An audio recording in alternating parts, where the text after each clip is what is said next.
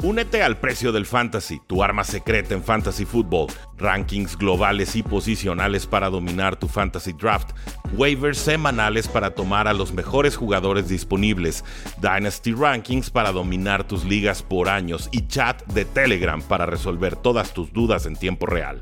Visita stam.store diagonal precio NFL o da clic al link en este episodio para suscribirte.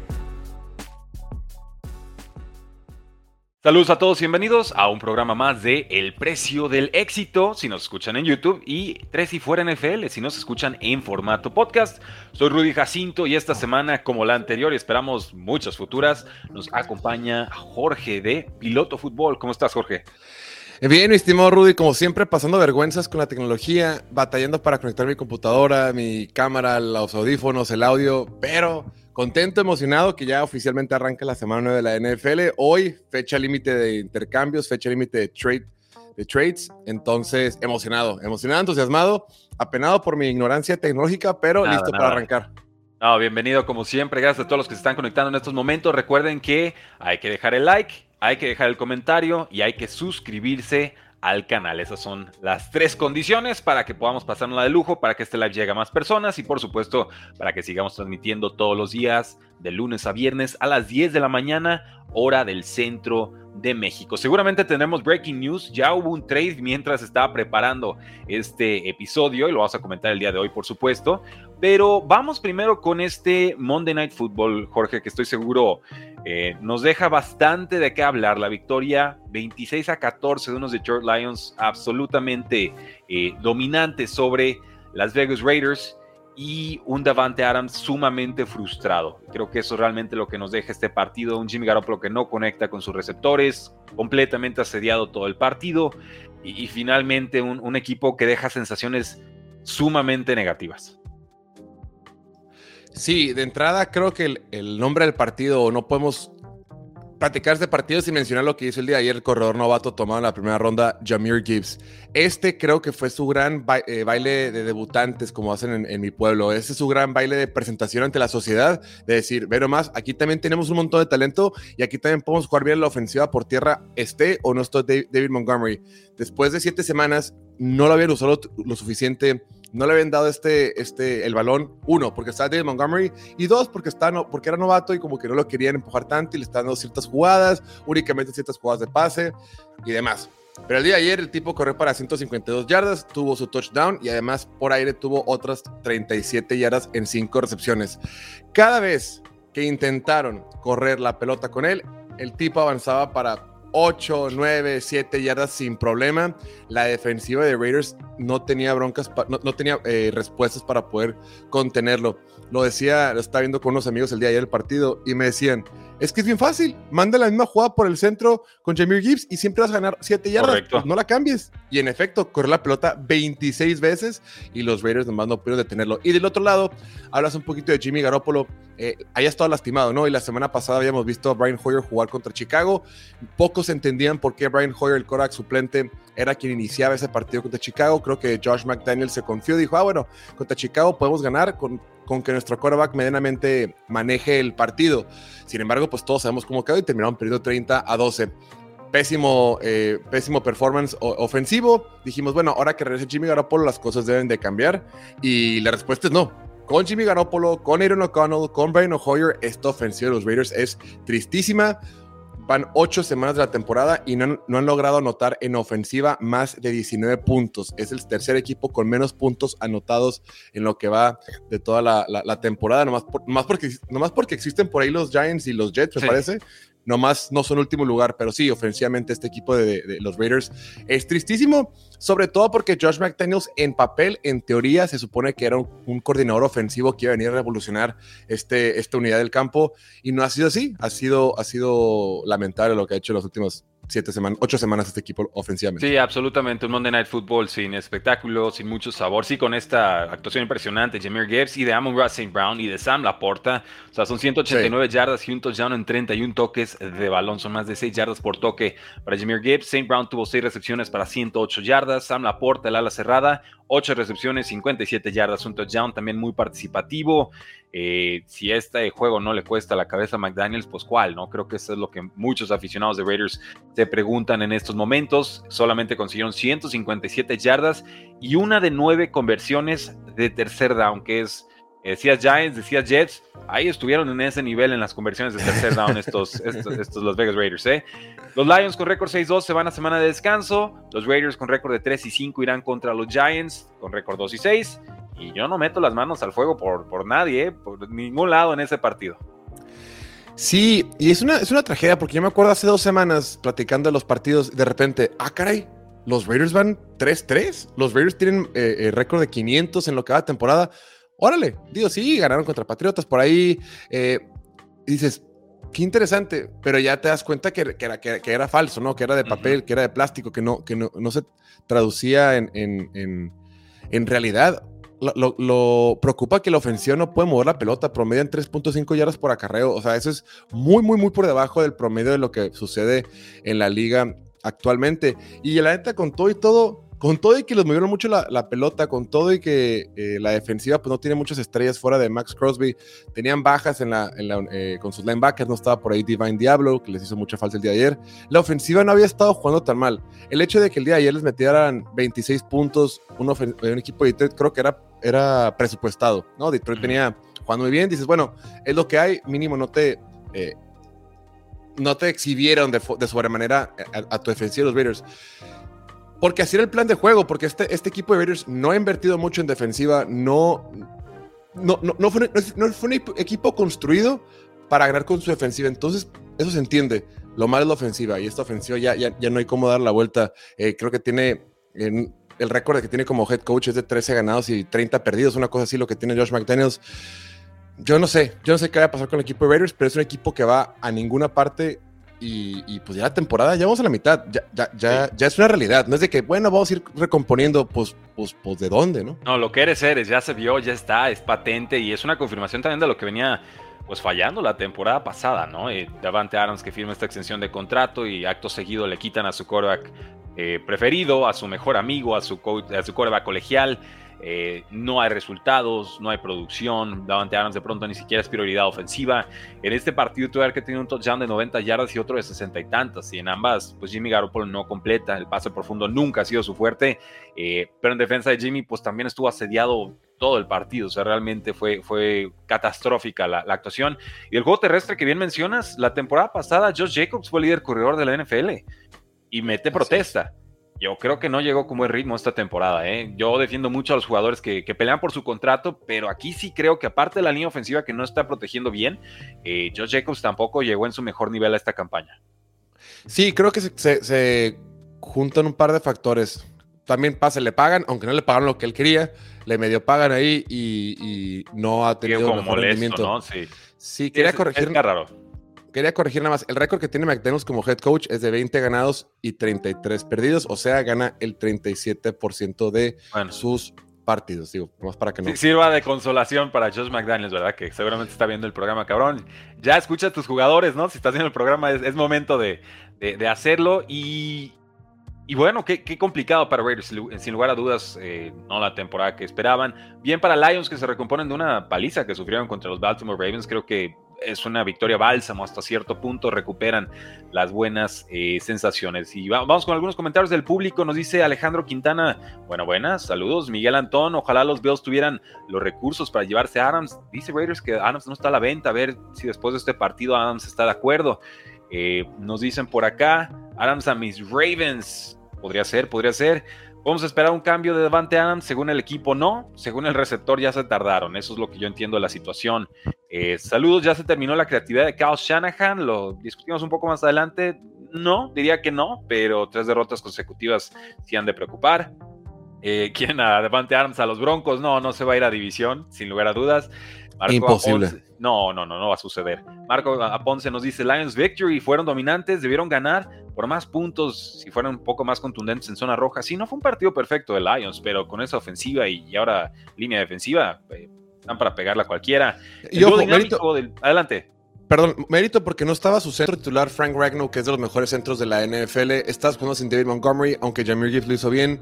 Creo que considerando todo eso, el equipo jugó bien, salió a jugar y ganó de forma contundente y jamás estuvo en riesgo el resultado, salvo el pick six, que fue cuando se medio cerró.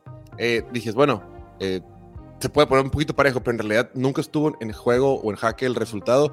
Y sí, es cierto, Raiders tuvo 14 puntos, pero acabo de acordar, uno fue en pick six. O sea, solo tuvo 7 puntos en ofensiva, güey, otra vez. Correcto. O sea, tú lo estás diciendo exactamente bien. La defensa anotó lo mismo que la ofensiva y eso, eh, salvo que sean los Pittsburgh Steelers, pues no, no te va a alcanzar para sacar partidos, ¿no? El dúo dinámico del fútbol americano, saludos, gracias, gracias.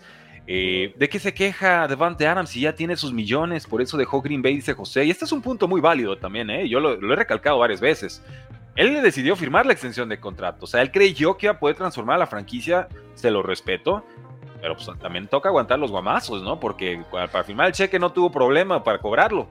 Y ahora que está fea la cosa, pues ya se quiere ir. Digo, me queda claro que son expectativas no cumplidas, pero finalmente, por lo menos como analista medianamente objetivo, pues yo no esperaba que con Davante Adams ya los Raiders fueran contendientes a algo importante. Yo creo que Davante Adams sí. Nadie, ¿sabes qué pasa? Se dejan, es, el tema de repente, inclusive ellos que son profesionales, también se dejan de llevar, se dejan llevar por, por los resultados y no por el proceso. Recordemos que Raiders en el 2021, que fue la última temporada sin Davante Adams, llegan hasta playoffs y se quedan a una jugada de ganarle a Cincinnati en Cincinnati, el año que Cincinnati llegó hasta el Super Bowl. Entonces, tú puedes decir, güey, este equipo de Raiders estuvo a una jugada de ganarle al campeón de la conferencia americana de visita. O sea, podemos ganarle se la a creyeron, quien sea. Se la creyeron. Sin embargo, la forma en la que llegaron esos partidos fue, fue súper circunstancial. Esa temporada ganaron muchos partidos en los últimos segundos, muchos partidos por gol de campo al final, muchos partidos que se decidieron en los últimos instantes. ¿No, fue el juego ese del, casi empate de Chargers Raiders que los hacía pasar a, los dos y luego se la jugó Raiders y, y, digo, se la jugó Chargers y Raiders dijo, ah, sí, upside te voy y entonces ganan? Sí, fue esa temporada, exacto. Entonces, fue acompañado. Raiders durante un tiempo estaba eliminado los playoffs, casi, bueno, casi eliminado de playoffs matemáticamente, luego empiezan a ganar, pero fue una temporada súper irregular y se, metieron, se llegaron tropezándose a, los, a los playoffs. Inclusive ese partido contra Cincinnati, pues también hubo la jugada esa rara donde parece que el árbitro pita y el último la atrapa el de Cincinnati. O sea, tú puedes hacer un argumento súper claro, decir, güey, ese partido merecía ganar Raiders. Y si, y si Raiders le pudo ganar de visita a Cincinnati, un Cincinnati que llegó al Super Bowl, Raiders le puede ganar a quien sea. Y creo que ahí muchos se van con la finta, dice Davante Adams, güey, pues si ya está Derek Carr jugando bien, le faltan receptores, ya está Hunter Renfro que juega muy bien y lo usan mucho, está Darren Waller, pues nomás que llegue yo y las cosas van a ser una maravilla. Y llega la siguiente temporada, es un cambio de, régimen, un cambio de, gerente general, un cambio de head coach, Hunter Renfro ya no lo usan, eh, Derek Carr nunca se siente cómodo y por otro parte empiezan a, empiezan a tener partidos que por ejemplo, la temporada pasada los Bears perdieron muchos partidos de forma bien rara también. O sea, como que esa super suerte que tuvieron en el 2021, en el 2022 fue todo lo contrario. ¿No te acuerdas que salía la estadística esa de que Raiders es el equipo que más partidos ha perdido en la temporada después de ir ganando por 17 puntos? Sí, le remontaban todo a este equipo. Exacto. Entonces, pues te puedes quedar con esta misma falacia y decir, güey, ah, bueno, este año nos fue mal, por suerte. Híjole, yo creo que no eres ni tan bueno como te fue el 21, ni tan malo como el 22. Aún así, es un equipo que tiene muchísimas eh, eh, áreas de, muchas debilidades y para esa temporada pues ya se están exhibiendo, ¿no? Y pues ahora, ahora ya no tienes al coreback, ya no tienes algunos receptores y pues el equipo pues no se ve tan bien. Es complicado, es complicado el análisis, es multifactorial, como le gusta decir a los académicos. Felipe Chapa nos dice buenos días, excelente duda, analistas NFL, gracias. ¿Qué se puede esperar de Jameer Gibbs? Por lo que acaban de ver. Digo, cuando regrese Montgomery se van a repartir nuevamente el pastel, pero eh, lo sabemos y lo repetimos mucho en este espacio. Los novatos producen muy bien, sobre todo en las segundas mitades de sus temporadas. Por eso no hay que desesperarnos en ligas de fantasy, hay que aguantarlos, porque de pronto nos dan este tipo de actuaciones. Y así como fue Jameer Gibbs este año, recuerdo perfecto, fue Alvin Kamara en el suyo, ¿no? Fue Dalvin Cook en el suyo, fue Christian McCaffrey en el suyo. Entonces, esa, esa paciencia eh, muchas veces termina siendo recompensada. Arco Ponce nos dice frustrado Garópolo, sin ritmo, sin armonía, y es eso, el vestidor se ve muy incómodo consigo mismo, no están, no están cómodos como, como vestidor, como compañeros, con el coach, con el dueño posiblemente, la afición pide despidos, no, no, hay, no se vibra bien y así es muy difícil salir a, a trabajar. Es que no es mala onda, pero ¿qué esperaban que pasara con Garópolo? O sea, híjole, todos hemos visto cómo las limitaciones que tenía Garópolo en el super sistema de Kyle Shanahan, donde estás completamente blindado con, con, un esquema de juego que te, que te, beneficia, que te facilita mucho la vida, con excelentes playmakers y, y, todo lo que ya sabemos. ¿qué esperaban que viniera a hacer Garoppolo? ¿Que lo hiciera mejor que Derek Carr? O sea, no había margen para mejorar. Exacto, o sea, no, de entrada no iba a ser mejor que con Derek Carr. Eso, eso para mí era súper, súper mega claro. Ahora, pues de ahí hasta dónde. O sea, el, techo, el techo era Derek Carr y con Derek Carr es como que las cosas le iban súper bien. Entonces, como que, ¿cuál era el plan? O sea, y sueltas a Darren Waller, piensas que con el novato Mayer de, Notre Dame que tomaron la segunda ronda del Tyrant lo vamos a solucionar. No ha sido el caso, pues es un novato. Receptores. Con Jacoby Myers creo que fue una buena eh, eh, adición al grupo, ¿no? Creo que estuvo bien. Eso estuvo correcto.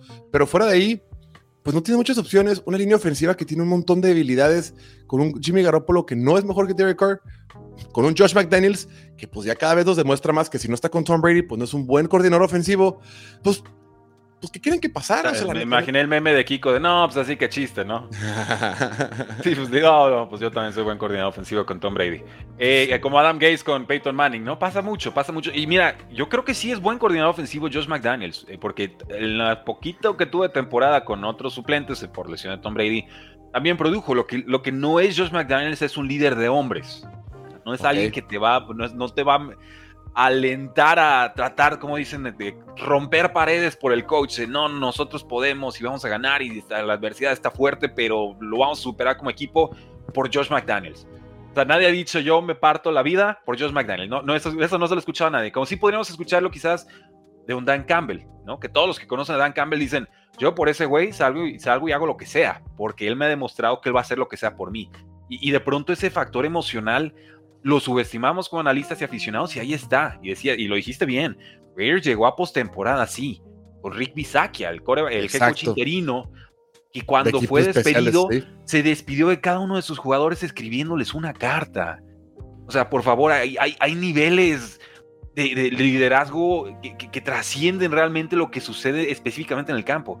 Y tristemente, Josh McDaniels no aprendió esa lección. Le estaba abierto a que la hubiera aprendido después de su paso por Broncos y lo que hizo con, nuevamente con Patriots. Pero queda claro que no. Los jugadores no quieren jugar para él. Y entonces eh, llegan los malos resultados y no hay a dónde hacerse. Si estuvieran ganando, dices, bueno, pues me cae la patada, pero bueno, hay resultados. ¿Qué le vamos a hacer? No pasa nada. las victorias curan todo. Pero vas perdiendo. Por ejemplo, eso pasa en Inglaterra, que dicen que el ambiente es medio hostil, que no es tan divertido, que la gente la pasa, que es, que es aburrido, porque pues Belichick es un señorcito es aburrido. militar, es que viene de familia militar, Belichick. Exacto, pero ganan. Entonces, habían ganado 20 años o 22 años, y dices, bueno, está bien, nos aguantamos, pero no pasa nada porque constantemente estamos en el campeonato de conferencia americana y constantemente estamos en Super Bowls. Aquí está perfecto, no pasa nada. Cuando cuando no eres bueno y aparte tienes un ambiente gacho, pues es la mezcla perfecta para que el vestido se rompa y vemos imágenes como la de Davante Adams el día de ayer. Es veneno puro, es veneno puro. Pero ahí lo tienen, damas y caballeros. Lions gana 26 a 14 en Monday Night Football y deja muchas dudas con estos Raiders que dicen no vamos a mover pieza ni a favor ni en contra en, en la fecha límite de trades. Pero hay jugadores ahí que seguramente sí quieren ser cambiados. Llámese Davante Adams, llámese Hunter Renfro. Gracias a todos los que están conectados en estos momentos. Ya se saben las tres reglas. Dejar su like, dejar su comentario y suscribirse. Muchas gracias. Estamos platicando con Jorge de Piloto Fútbol. Y antes de avanzar, quisiera eh, resaltar aquí a nuestro nuevo suscriptor de El Precio del Éxito. Y es que Roberto López ya se sumó al Precio del Éxito. Y pues ahí lo tienen. Nos pide la biografía de Lionel Messi. Ahí nomás Dijo, ahí te van tus, tus 10 dólares y sácame el video de Leo Messi, ¿eh? Ahí te lo encargo. Dijo, bueno, lo prometido es deuda. Eh, seguramente el balón de oro que acaba de ganar tuvo mucho que ver en su decisión. Entonces vamos a hacerle la biografía, el precio del éxito de Lionel Messi. Si tú quieres tener tu biografía deportiva épica, ya lo sabes, ahí está el código QR o encuéntranos en stand.store diagonal precio NFL. Por tiempo limitado, te suscribes por 9.99 y, bueno, 9 dólares 99 centavos, no van a creer que 999 pesos.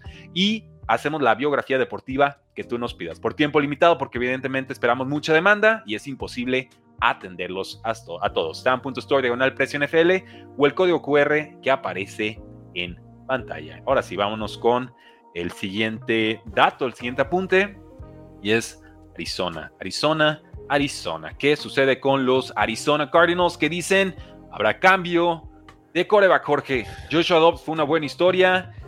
Ganaban con defensa, con pass rush, les costaba cerrar los partidos, se entendía con el roster tan limitado que tenían.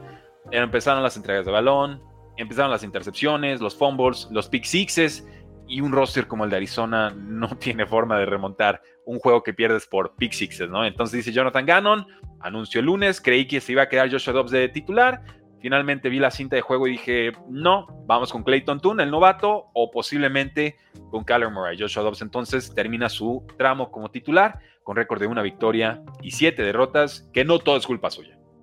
Sin lugar a duda, era, un, roster que estaba eh, superando las expectativas que se tenían al inicio de la temporada, ¿no? Arrancan la temporada jugando contra Washington de visita. Decimos, bueno, Washington tiene buena defensiva, Washington eh, se reforzó bien en el offseason, tiene buenas armas en, la ofensiva. Vamos a ver, Washington en casa debería ser muy superior y se van hasta el doceavo round, eh, golpe por golpe contra Arizona y pierden. Semana 2 contra los Giants en casa empiezan ganando 25-0, 20 no sé qué 0 y dices, bueno, oye, Arizona está jugando bien, Arizona puede hacer cosas con todo y que no tiene mucho talento en el roster, pero de repente pues le dan la remontada épica. Semana 3 en casa le ganan a los Dallas Cowboys que venían jugando de forma imponente metiendo palizas. Semana semana 4 van al Levi Stadium contra San Francisco y para finales del tercer cuarto el partido estaba más o menos más o menos apretado, después San Francisco gana con talento. Y poco a poco se fueron desinflando. Poco a poco ya después pierden contra Cincinnati, pierden contra los Rams, pierden contra Seattle. Y el último partido en casa pierden contra, contra Baltimore este pasado domingo, cuando con todo y que perdieron, el equipo nunca dejó de luchar. Entonces yo creo que eh, Jonathan Gannon, el head coach, que está haciendo un experimento total. ¿eh? Recordemos que tiene un coordinador ofensivo de primer año, tiene un, head, un coordinador defensivo de segundo año. Estaba revisando, el coordinador defensivo de, Arizona es más chico que yo, güey. Es del 93. Es, de junio, julio del 93. Dije yo, a su madre. Entonces, está experimentando con un montón de gente, con un Joshua Dobbs que pues no había jugado muchos partidos de titular a lo largo de su carrera. Y las cosas como que estaban funcionando, pero dices, me refiero a funcionando porque eran partidos competitivos, ¿no? Dices, qué padre que estamos jugando partidos competitivos, pero a final de cuentas volteas a ver después de casi dos meses de temporada y ya tienes marca de uno ganado y siete perdidos. Ya, ya, ya no está chistoso. Ya como que dices. ya, ya pasó la gracia, sí. Sí, porque dices, oye, está bien, somos, somos bien aguerridos y nos vamos hasta los últimos instantes. Pues sí, güey, pero eventualmente eventualmente tienes que sacar resultados y con todo y que es tu primer año y con todo y que la gerencia general y el, dueño entendían que este año iba a ser duro y era un año que no se esperaba mucho el equipo, eh, tú como head coach, con todo y que yo estoy seguro que Jonathan Gannon tiene su chamba asegurada toda la temporada, pues también tienes que darle algo a los fans, ¿no? Algo, también tienes que llenar gradas, también tienes que decirle a la gente, hey, hay algo de esperanza, hey, las cosas están cambiando, hey, estamos tomando cartas en el asunto. Entonces, con todo y que Joshua Dobbs, como dices tú, pues no necesariamente es, el culpable de todo lo que está pasando, pues también lleva cierto grado de responsabilidad y es importante decirle a la gente, no nos vale madre, nos estamos moviendo y ojo, está a nada de regresar nuestra superestrella, nuestra única superestrella, el equipo está nada de regresar y si regresa para esta semana 9 de la NFL, va a entrar. Si no, pues va a ser Aaron O'Connell, pero sepan que ya la experiencia con Joshua Dobbs, por más que fue divertida e interesante por un tiempo, pues ya, ya, se fue te ganó tiempo como, como suplente. Sería eh, Clayton Toon. Sí. Eh, Aaron Collins es el de, el de, Raiders. Ay, eh, perdón. es que, ¿sabes qué? Y no te culpo. Y no te culpo y te voy a decir por qué. Porque hemos visto tanto coreback novato debutando por todos lados que ya no sabes ni dónde estás parado, ¿eh? O sea, vimos algo llamado Devito con los Giants eh, y tuvo menos nueve yardas. O sea, no te culpo realmente por tener todos los nombres mezclados. ¿Cómo se llama el de Vikings? Tampoco. Holland, Holland. Eh, Hablando de. Se me fue Jalen. Ah, ahorita. Balones de oro, ¿no? Sí, sí, sí. Ahí, te encargo. Pero bueno. Eh, se, me acaba de ir el nombre y sí estoy en Ligas de Dinastía, pero. Se llama, aquí te va. Jaren, Hall. Jaren Hall, ya está. Quinta ronda de este año. Sí, está en chino. Y luego, y luego los, los Bears, no porque su, su, su tiene un nombre chistoso de, claro, de Agent. Agent ¿Viste, a su padre, por cierto? ¿Ya, ¿Sabes de qué se dedica su padre? ¿Ya lo viste? Es campeón de vencidas, ¿no? De vencidas. O sea, el, hombre sí, sí, te reto y está platicando súper normal y el otro desviviéndose. Sí, ay, qué bonito, llámame papi. y lo, lo derrota. Eh, ya sabemos que tiene buen brazo Tyson, Tyson Agent, ¿no? en fin. Eh, Clayton Toon probablemente será el titular contra Browns este próximo domingo. A Kyler Murray se le espera más bien en semana 10 contra los Falcons, el que debería de ser su futuro equipo. Clayton Toon, quinta ronda de Houston, completó 34 de 59 pases para 353 yardas, un touchdown y una intercepción en esta eh, pretemporada. Y Kyler Murray no podemos descartar también esta última eh, oportunidad de cambiarlo durante la temporada, aunque en el offseason también seguiría valiendo y bastante. Jaren Hall nos dice Marco Ponce, gracias, gracias, ya nos destrabamos con eso. No, no, nada, en serio, ¿eh? cero culpa y lo quise resaltar para que la gente vea lo difícil que está realmente monitorear cuántos corebacks han sido titulares en esta temporada. Y ahorita que lleguemos a la sección de, lesiones de corebacks, agárrense, ¿eh? porque está bastante, bastante extensa. Entonces, vamos con Clayton Tune en semana 9 probablemente. Probablemente veríamos entonces a Kyler Murray en semana 10. Sigan dejando su like, sigan dejando sus comentarios. Estamos con Jorge de Piloto Fútbol. Y por supuesto, también tenemos que hablar de otra situación de corebacks y esta es de los Atlanta Falcons. ¿Será que por fin dio la luz el head coach Arthur Smith, que dice que anunciará un nuevo quarterback, o que anunciará quién será el quarterback titular, mejor dicho, este miércoles? Vimos a Taylor Henneke que reemplazó a Desmond Ritter después de eh, una posible conmoción que finalmente no fue. Pero mágicamente no regresó al campo y no fue por un tema de rendimiento, nos dice el head coach, no, fue nada más por un tema de salud. Supongo salud tuya y mía de los aficionados de ya no ver a la papaya Desmond Ritter en el campo, pero ¿Qué, tipo de lectura podemos hacer de, esta ofensiva y de lo que está sucediendo en Falcons? Fíjate que es una locura, es inexplicable la cantidad de balones que pierde ese señor, Desmond Reader. No es posible que todos los partidos tenga tres intercepciones, tres fumbles, que no pueda cuidar la pelota, qué desesperación. La ofensiva de Falcons funciona, mueven el balón, corren bien, corren bien, cada vez están involucrando un poquito más a sus superestrellas ofensivas con Kyle Pitts y con Greg London. Cada vez un centímetro a la vez, pero poco a poquito involucrando a, la gente. La defensiva está jugando cada vez mejor, pero esta ofensiva regala la pelota a lo, loco. Eh, eh, qué desesperante verlos jugar y cuando empiezan a arreglar tanto la pelota, se empiezan a volver muy limitados y creo que a partir de ese momento, la lesión, pues creo que fue una especie de, pues le, terminó conveniendo al equipo de Falcons porque dices, ya, güey. Vamos fue lo mejor, o sea, se lastimó, pero no se lastimó, entonces no tengo que lamentar la lesión, pero lo quitaron del camino. O sea, fue Exacto, lo les vino, les cayó como anillo el dedo. Y ya es momento de admitir que quien te da mejor oportunidad para competir en esta, esta temporada es Taylor Henneke. A ver, Taylor Henneke el día, el día de antier, el domingo, la ofensiva se vio funcional, la ofensiva se veía que podía operar, la ofensiva se veía como una ofensiva de NFL normal, que corre la pelota, que encuentra diferentes receptores, que mueve, que mueve el balón a lo largo del campo. Claro, con ciertas limitaciones que tiene Taylor Henneke, pero no tantas, no tantas como las que sí teníamos con Desmond Reader. Y ahora, Taylor Henneke le pagaron 7 millones de dólares para ser suplente. Para los que no saben, esa cantidad es mucho para un suplente, es de los suplentes más pagados de la NFL. Entonces Atlanta, como que muy, muy dentro de sí, decía, vamos a jugar con Desmond Reader, pero dentro de ellos... Pero quién sabe qué pase, ¿no? Así como... Mm. Exacto, le dan la lana a, a, Taylor Henneke, lo hacen el quarterback número 29 más pagado de la NFL. Recordemos que son 32 equipos, o sea, Taylor Henneke le estaban pagando bien, le están pagando bien. Y considerando que un equipo Atlanta que invirtió muy poco en Desmond Reader, porque recordemos que únicamente fue una tercera ronda. Una tercera ronda para un quarterback es nada. O sea, nada en el sentido de que no tienes que comprometerte a largo plazo, darle muchas oportunidades, como si vemos equipos como Patriotas. Oye, tomé en primera ronda a Mac Jones, pues le voy a dar muchas oportunidades. Los Jets, tomé en primera ronda a Zach Wilson, le dimos dos temporadas completas. Eh, Jordan Love, tomé en primera ronda eh, los Packers lo tomaron en primera ronda y pues lleva siete partidos, ha sido como ambivalente su desempeño, pero le van a dar más oportunidades porque destinaron una primera ronda a él. Quién sabe hasta cuándo, pero tienes la liga, van a estirar un poquito más de liga contigo. Atlanta, con Desmond Reader, hermano, si no funcionaste, tienes bien poquitas oportunidades en la NFL. Vemos casos, por ejemplo, de quarterbacks que fueron tomados en rondas tardías como Kirk Cousins, como Russell Wilson, como Dak Prescott, como el mismo Tom Brady. O sea, esos quarterbacks, vemos sus, historias de que, ah, mira, qué padre, tuvieron muchísimo éxito siendo tomados en, en rondas tardías. Sí, pero tuvieron una oportunidad y no la soltaron. Porque si eres un quarterback tomado en rondas tardías, híjole, tu margen de error es pequeñísimo. Y creo que Desmond Reader la temporada pasada jugó cuatro partidos, este llevaba seis o siete los que llevara. Ya vimos suficiente evidencia de decir, Chile, hermano, chances si hubieras sido tomado la primera ronda, te diera más oportunidad. Pero como invertí tan poquito en ti y no has demostrado suficiente, y lo que hizo Taylor Henneke en tres cuartos y medio ha sido mucho mejor que lo que tú has demostrado.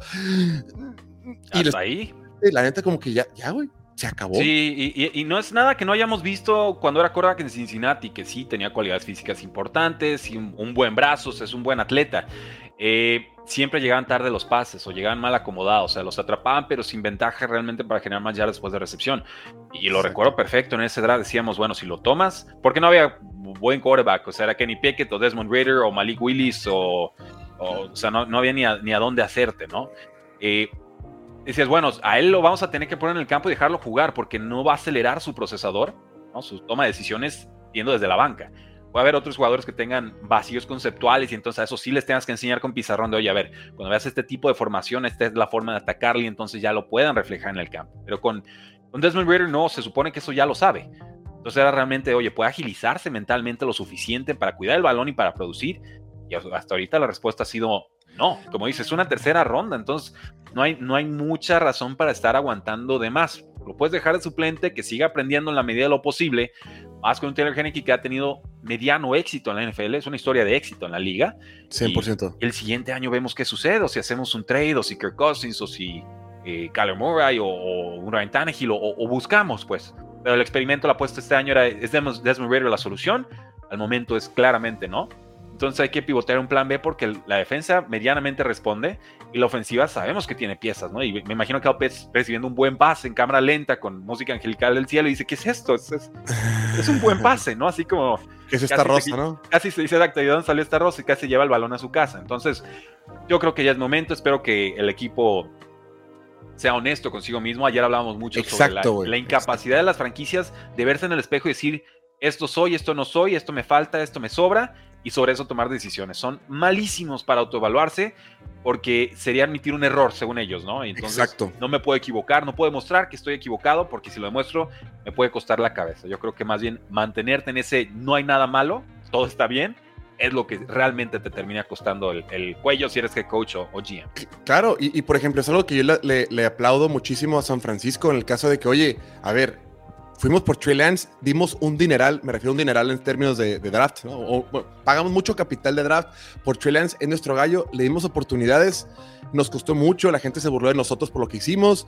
Eh, y en vez de decir, Nel, me aferro a él porque ya lo hice, muchos coaches o muchos, muchas directivas lo hacen de, ah, ya, ya tomé ese güey, me quedo hasta el final. Por ejemplo, Daniel Jones en el caso de Giants, me quedo hasta el final, me aferro y vámonos. Y, y, y, y Kado Shanahan dijo, ¿saben qué? Ya la cagué, sorry, el pasado del pasado está. Ahorita quien nos da las mejores oportunidades para ganar es Brock Purdy. Yo personalmente no compartí esa, esa, ese punto de vista, pero dices, bueno, mínimo el vato tiene los huevos La cagamos y no nos, vamos a, no nos vamos a quedar en el error por un tema de ego, por un tema de ver qué nos decir. Si el morro barato eh, que, que, que, que, tomamos en la última ronda funciona mejor a la fregada, quien nos dé más posibilidades de ganar. Ahorita Atlanta tiene marca de 4-4 y va en primer lugar de la división. O sea, los playoffs están súper alcanzables para este equipo de Atlanta en una división donde nadie quiere competir, donde tiene la peor división de la NFL. Entonces tienes oportunidad de meter tu equipo a playoffs, un equipo que no, no ha tenido éxito en playoffs en temporadas pasadas, de darle un poquito de alegría a tu afición. Güey, quien te da la mejor probabilidad es Taylor y, no pasa nada. Inclusive por ahí llama la atención porque este partido fue contra, contra Tennessee, ¿no? Y Tennessee también tomó a un quarterback en la tercera ronda, el mismo draft que tomaron a Desmond Reader y también inició. Malik Willis también empezó ese partido, tuvo un fumble ahí medio raro y dijeron, ¿sabes qué? Si quieres, aguántanos un poquito aquí en la banca, tú tranquilo. Y si no quieres también.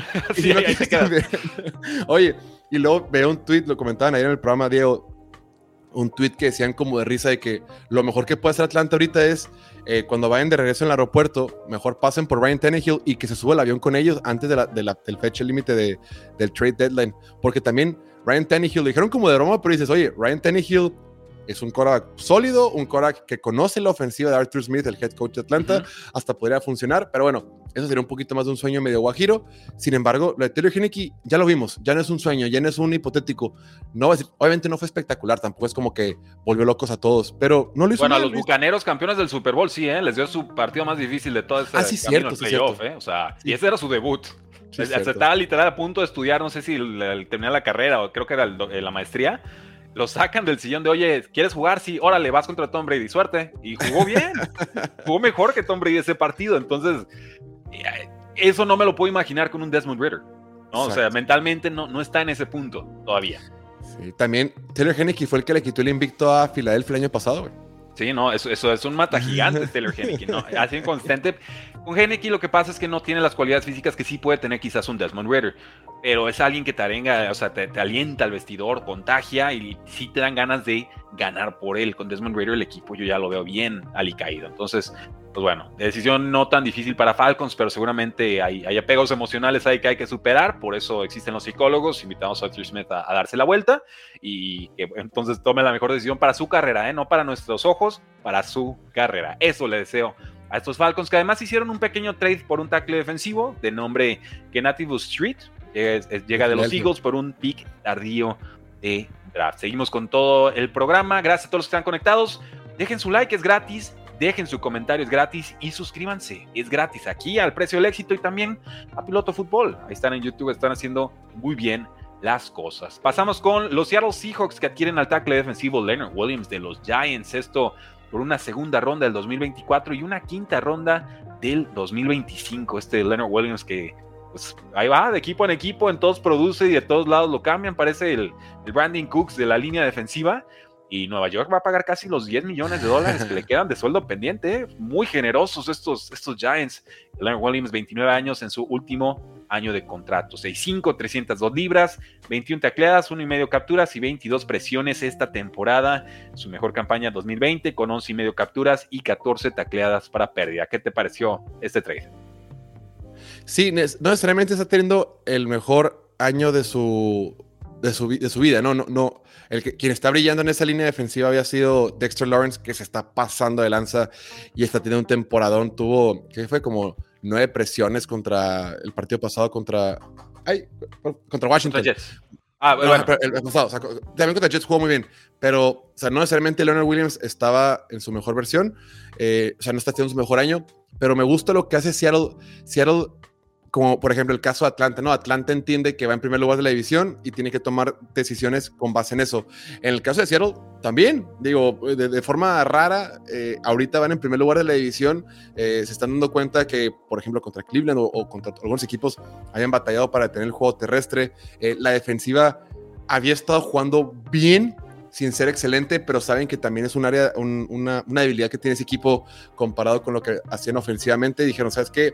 La ventana en la conferencia americana nacional está abierta. San Francisco ya vimos que no viene tan fuerte. Dallas ya vimos que no viene tan fuerte. El único que se ve rudo es Filadelfia y, fuera de ahí estamos nosotros y Detroit. Es que hasta la fregada hay que empujar las fichas al centro de la mesa y fortalezcamos el equipo. Me gustó, me encantó.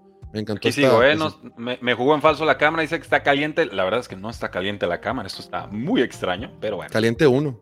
Sí, exacto. Exacto, exacto. Entonces, pues bueno, Vamos aquí, si no, aquí tengo la otra, la webcam y creo que podría funcionarnos, pero ahí estamos. Quién sabe, vamos a intentarlo. Si se va de nuevo, pues se fue de nuevo, ni modo. Eh, y sí, me gusta el movimiento por parte de Seahawks porque habían perdido a Wosu, ¿no? Uno de sus mejores pass rushers y, entienden que están contendientes, huelen sangre con San Francisco, ¿no? Están vulnerables. No es el momento de aflojar, es el momento de invertir y de pelear y tratar de hacerte con una división que hace apenas tres semanas parecía imposible de conquistar. A mí me gusta este, este movimiento. Dicen que los Giants también podrían estar cambiando al cornerback a Dory Jackson y al receptor abierto, Eris Campbell. Entonces, a Dory Jackson fue el que hizo el, el castigo en la última jugada, ¿verdad? Creo que sí. En el, partido contra Jets, que, fue interferencia de pase en, el en tiempo extra. Creo que fue, ¿no? Sí, va a, ser, va a ser la última imagen que tengan los aficionados de, él. Sería, catastrófico. Y los Osos también adquirieron un pass rusher de nombre Montesuet. Esto por una segunda ronda del 2024. Me gusta más este trade que el otro, ¿eh? eh Sweat tiene 34 y medio capturas en su carrera. Y pensaríamos que esto sugiere que esto implica que Chase Young se quedaría en los Commanders. Pero así, literal de reojo, acabo de ver mi celular y dice, no, también sigue a la venta, entonces si se quiere ir Sweat y se quiere ir Chase, Young, eh, Washington parece listo para eh, hacer una reconstrucción a fondo y entiende que estos dos son sus mejores activos. ¿Cómo la ves? Sí, coincido. fue lo mismo que pensé cuando vi esto de Montesuet. Dije, bueno, sí, probablemente ya esto, esto, se garantiza que tenían que escoger a uno, porque no le pueden pagar a toda esa línea defensiva. Todos son carísimos, todos son talentosos. Y Chase Young había estado lastimado. Creo que era el favorito para irse porque es a quien, de quien sigue su nuevo contrato, ya toca contrato, su, nuevo contrato. Había estado lastimado y a lo mejor Washington no quería correr ese riesgo. Y dices, bueno, ya, ya se va ante Sweat. Significa que Chase Young se quiere que quedar con Chase Young, pero no. Recordemos que este equipo de Washington pues viene, viene de perder dos partidos de forma consecutiva, viene de con un head coach que ha estado en la, en la silla caliente toda la temporada, un nuevo grupo de dueños, un nuevo régimen en, ese equipo. Puede que sí, esta sea la llamada, si sabes que pues ya, ya se acabó para, para, para... Yo creo que es una especie de construcción, yo creo que ya vieron el cuadro y dijeron, güey, la este año como que no vamos a llegar tan lejos, podemos medio competir de repente con equipos como Filadelfia porque los conocemos, pero pues sabes qué, mejor empezar a pensar en el siguiente año. A lo mejor Sam Howell fue bueno, es una máquina de sacks, es una máquina de recibir sacks. A lo mejor es momento de empezar a cambiar y empezar a ver otras opciones. Y, y, es, es, una señal. A ver, si empiezas a soltar a tus mejores jugadores es porque esa temporada no planeas competir. Recordemos que no todos los equipos tienen, siempre lo digo, no todos los equipos tienen las mismas metas todos los años. No todos los equipos buscan ganar un Super Bowl todos los años. Muchos lo dicen de dientes para afuera, pero la realidad es que solo hay para vender boletos, para vender boletos. Claro, la realidad hay 8, 8, 9, 10 equipos que se ven al espejo en agosto y dicen, cabrones, este año vamos por un Super Bowl. Todos los demás tienen diferentes metas. Unos tienen, bueno, vamos a ver si pegamos en playoffs, vamos a ver si más o menos tenemos una buena temporada, vamos a ver si desarrollamos a nuestro, a nuestro novato, vamos a ver si encontramos respuestas en la defensiva. Cada quien tiene su proceso, pero en realidad solo hay 8 o 9 equipos cada año que buscan pelear genuinamente por un playoff. Y el caso puntual de, Washington, pues jamás era el plan. Y ahorita después de ocho semanas ya dijeron, ¿saben qué? Pues yo creo que es momento de, de, de ya empezar a, empezar a empezar a pensar en el futuro. ¿Me sigues escuchando, Jorge? ¿Sí, claro. Ok, qué bueno.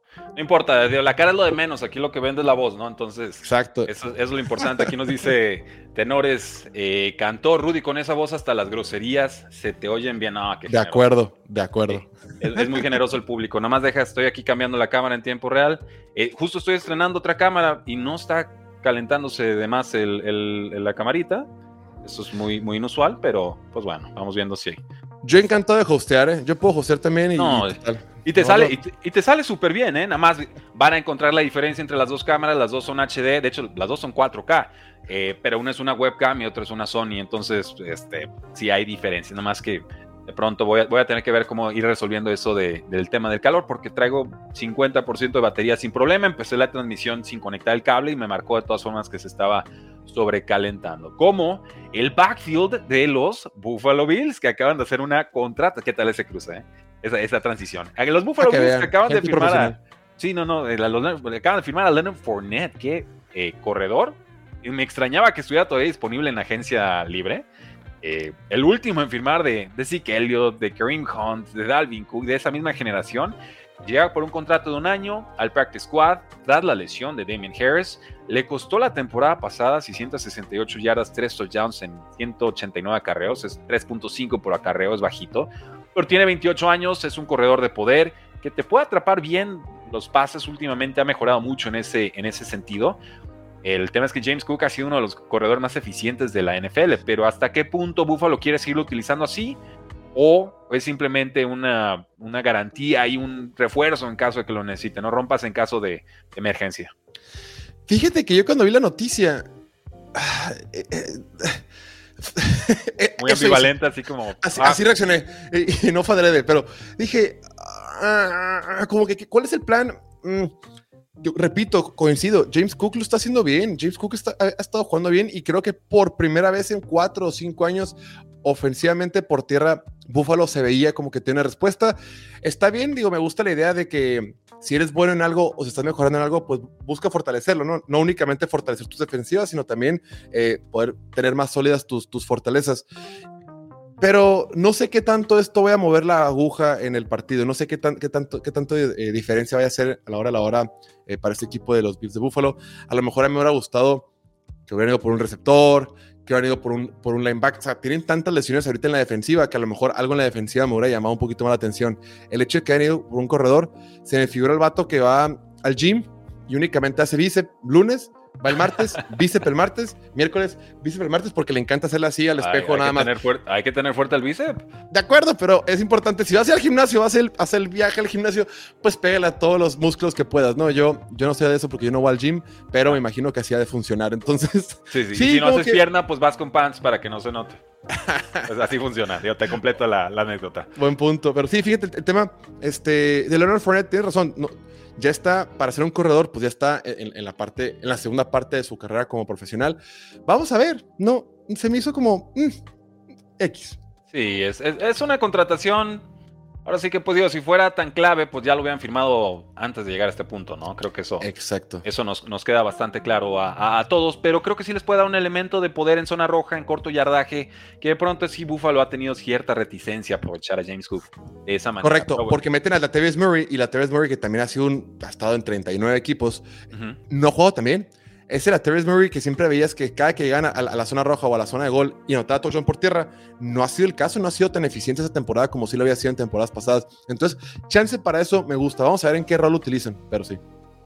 Los Bills deben dar todo por Davante, nos dicen por ahí. y seguramente. Eh, ¿Alguna noticia de los Patriots? Preguntaban hace rato. Bueno, que sí que Elliot está en el trade block. Podría ser cambiado el día de ah, hoy.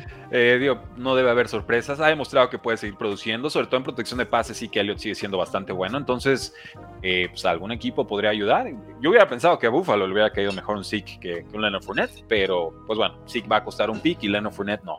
Veremos. es gratis. Cómo, cómo llega este tema. Vamos con algunas lesiones importantes de corebacks. Y esta lista es tristemente extensa. Ya sabemos lo de Kirk Cousins fuera el resto de la temporada por ruptura del tendón de Aquiles. Seguimos en busca de un coreback eh, titular ahí. Hay dos suplentes, Nick Mullens, ya comentamos ahí uh, Hall. Podría ser Carson Wentz si buscan agencia libre. Podría ser Davis Mills si fuera trade. Posiblemente eh, Brian Tannehill, o sea, James Winston empezó a sonar el día de ayer, o sea, hay, opciones. La cosa es que tienen que decidir hoy, y eso es lo crítico de una lesión que está sobre la fecha de, del trade deadline. Pésimo timing y por, lo, que dices tú, ¿no? Que tienen que tomar decisiones ipso facto, de volada, marcarle a los 31 equipos, saber qué opción hay, qué suplente me prestas, qué suplente tienes disponible, qué podemos platicar. Y dos, pésimo timing porque la neta, creo yo que Kirk Cousins estaba teniendo el mejor fútbol americano de su carrera. Eh, como estaba jugando sin Justin Jefferson, demostrando que la ofensiva estaba siendo igual de explosiva que el año pasado, igual de dominante que el año pasado, se veía muy cómodo en la línea ofensiva, con todo y que su línea ofensiva no es tan buena, dentro de la bolsa de protección se veía a gusto, se veía, se veía suelto, eh, eh, estaba desarrollando muy bien a Jordan Addison, encontrando a TJ Hawkinson y convirtiéndolo uno de los mejores Tyrants de la NFL, estaba jugando muy bien. Y viene esta lesión, estas lesiones que son complicadas, que es similar a la que tiene este Aaron Rodgers difícilmente se va a poder recuperar para la temporada y es una, es una lástima, es una, lástima lo que pasó. da guite, son de esas lesiones que a todo el mundo de la NFL le, le dices, ching, qué mal pedo. ¿A, quién le cae mal Kirk Cousins? O sea, te puede gustar o no su estilo de juego, lo que produce o lo que no ha hecho en postemporada, pero como persona y después de la serie, sobre todo de quarterback, creo que se ganó muchos corazones. Se ganó muchos corazones. Me dolió mucho Kirk. Aquí dicen, sí, realmente fue una, fue una lesión eh, dolorosa. Eh, Taylor, semana a semana con lesión de cuello, ya fue dado de alta por el hospital, pero será Daniel Jones quien regresa de lesión de cuello, precisamente, para eh, esta semana contra los Raiders. ¿Será que Daniel Jones sorprende? O sea, si, ya te, si te ganan Giants, pues yo creo que ya despiden a todos en Raiders, ¿no? ¿Sabes que está raro? Porque la neta, los Giants estaban jugando mejor con, con Terry Taylor. Es que no es raro. es que no es raro, él cuida la pelota, pues, tiene paciencia en el bolsillo y tiene pases largos, siempre ha sido, y sabe cuándo correr, es punto. y es lo, con eso les alcanzaba. Daniel Jones no sabe cuándo correr, cuándo pasar largo, cuándo sí, cuándo no. Eh, eh, volvemos al tema del procesador mental. No es que Tyler Taylor tenga un techo alto, es que su piso es más alto y a veces con eso te alcanza para ganar. Sí, platicaba con Oliver que graba con nosotros, súper fan de los Giants, y en el programa hablamos mucho más los Giants de lo que deberíamos, porque cada que hablamos con los Giants, la gente se empieza a salir de live, entonces me voy a apurar para que no, te... Sí, los Giants son un repelente de vistas, güey, es una locura. Pero bueno, y le decía, le decía a Oliver, güey, la neta, no, dije, no te agüites, pero la neta está jugando mejor con, con, con Terry Taylor que con, con, con Daniel Jones. Y me decía, lamento, me, choca admitirlo, pero yo creo que sí, güey, sí se ve mejor en la ofensiva. Y era una realidad, lástima que también se lastima, siempre se lastima, güey, siempre le pasa lo mismo. Consigue el puesto. Y le ponchan el pulmón, los doctores. Eso fue, ¿no? eso fue, eso fue surreal, güey. Me acuerdo y pienso que es mentira, güey. Fue, lo más raro, esa, ¿cómo te ponchan un pulmón con una aguja, güey? Antes de un partido, un profesional de la salud de un equipo de NFL. A la madre pero sí, ese es, el tema. No, no, no, no, no, no quiero ni siquiera imaginármelo porque ya lo he hecho demasiadas veces.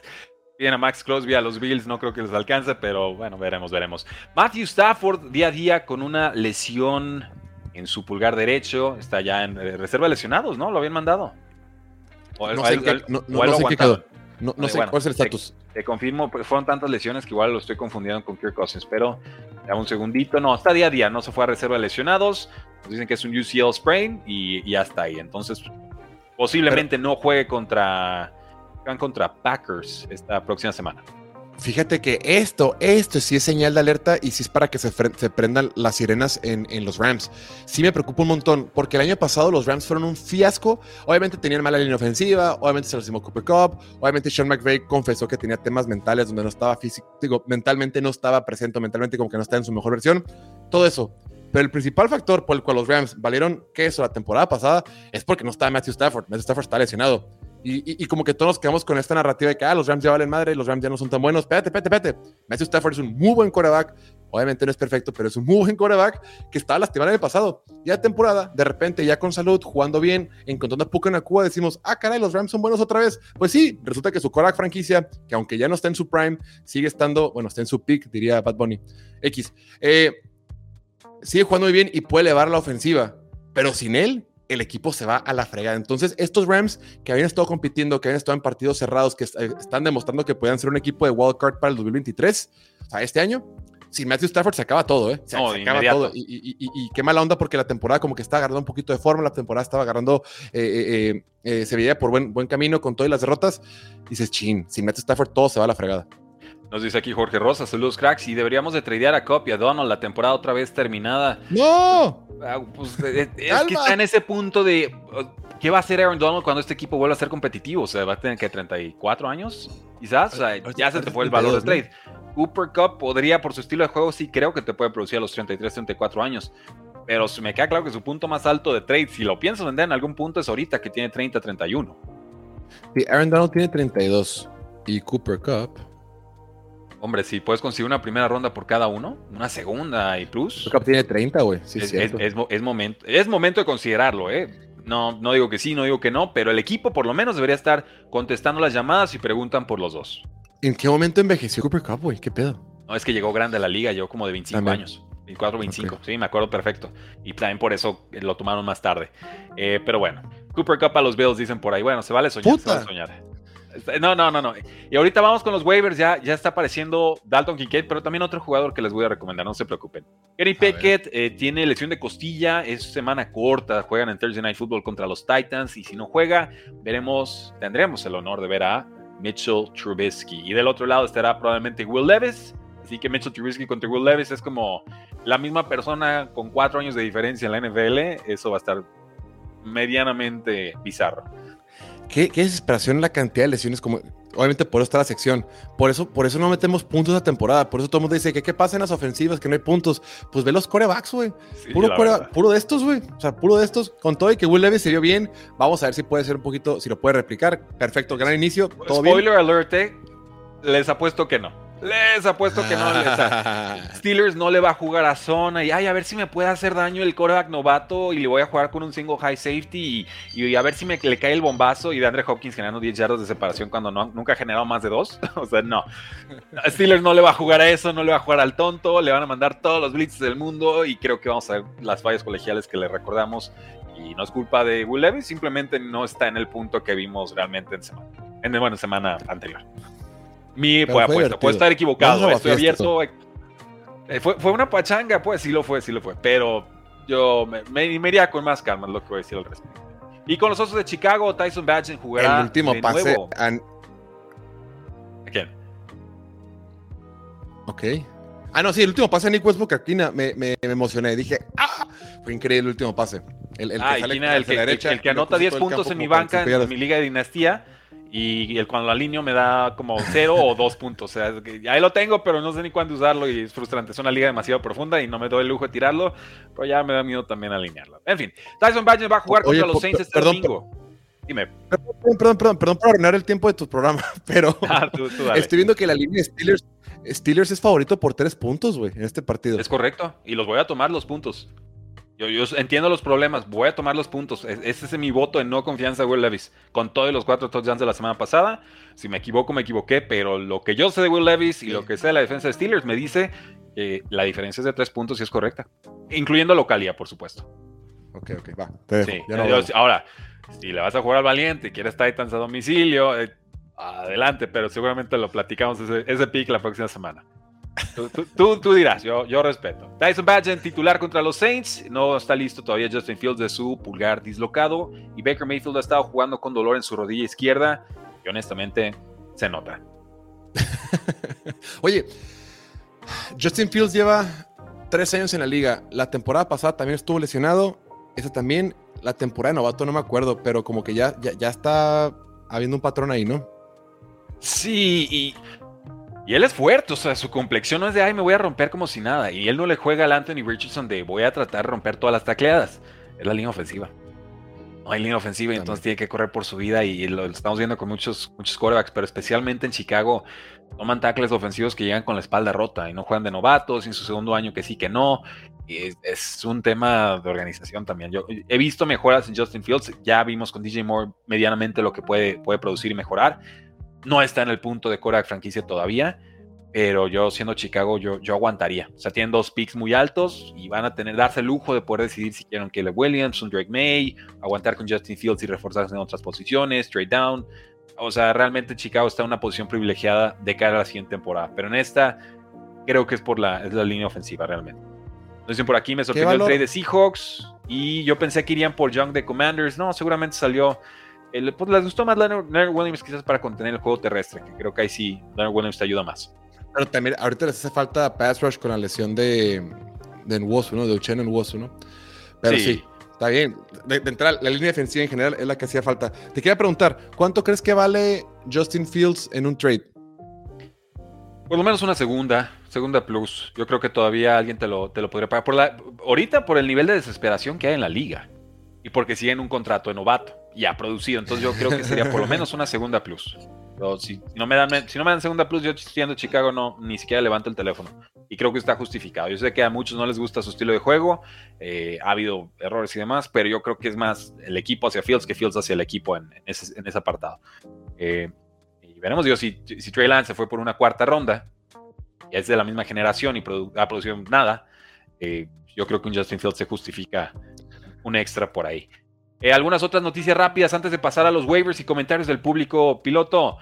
Titanes no piensa cambiar a Derek Henry. Reacción rápida. Qué mala onda. Que se vaya a Baltimore, por Dios, por favor. Te lo suplico. Por favor, libérenlo. Liberen a Derek Henry. Liberen a Davante Adams. Liberen a Derek Henry. Los Giants se niegan a recibir llamadas de trade por el corredor Saquon Barkley. Reacción rápida. Sí, sería muy chistoso que lo soltaran después de todo lo que ha pasado.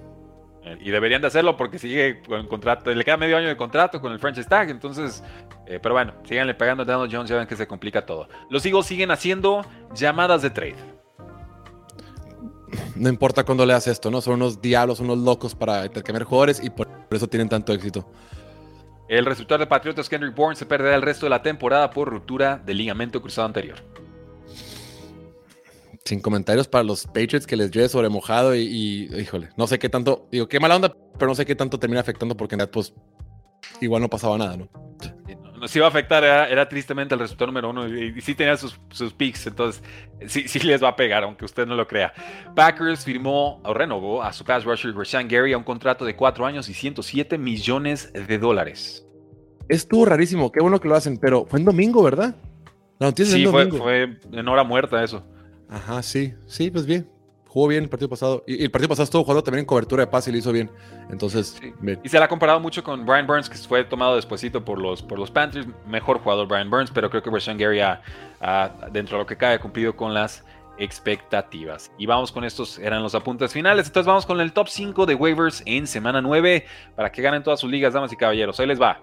Número 5, Emari de Mercado. Va haciendo ascendente su rol en los Arizona Cardinals. Espera el regreso de James Conner, que podría ser cambiado el día de hoy también. No lo descarten. Derrick Henry Light, si quieren verlo de esa manera. Entonces, en lo que sucede eso o no, Emari de Mercado es nuestro waiver número 5 de la semana. Leonard Fournette, sí, James Cook va a seguir produciendo, esa ofensiva va a seguir ayudando, pero cualquier oportunidad de hacernos con algunos puntos en una de las eh, ofensivas más explosivas de la NFL creo que puede ser aprovechado y Leonard Fournette debería estar disponible en prácticamente todas nuestras ligas.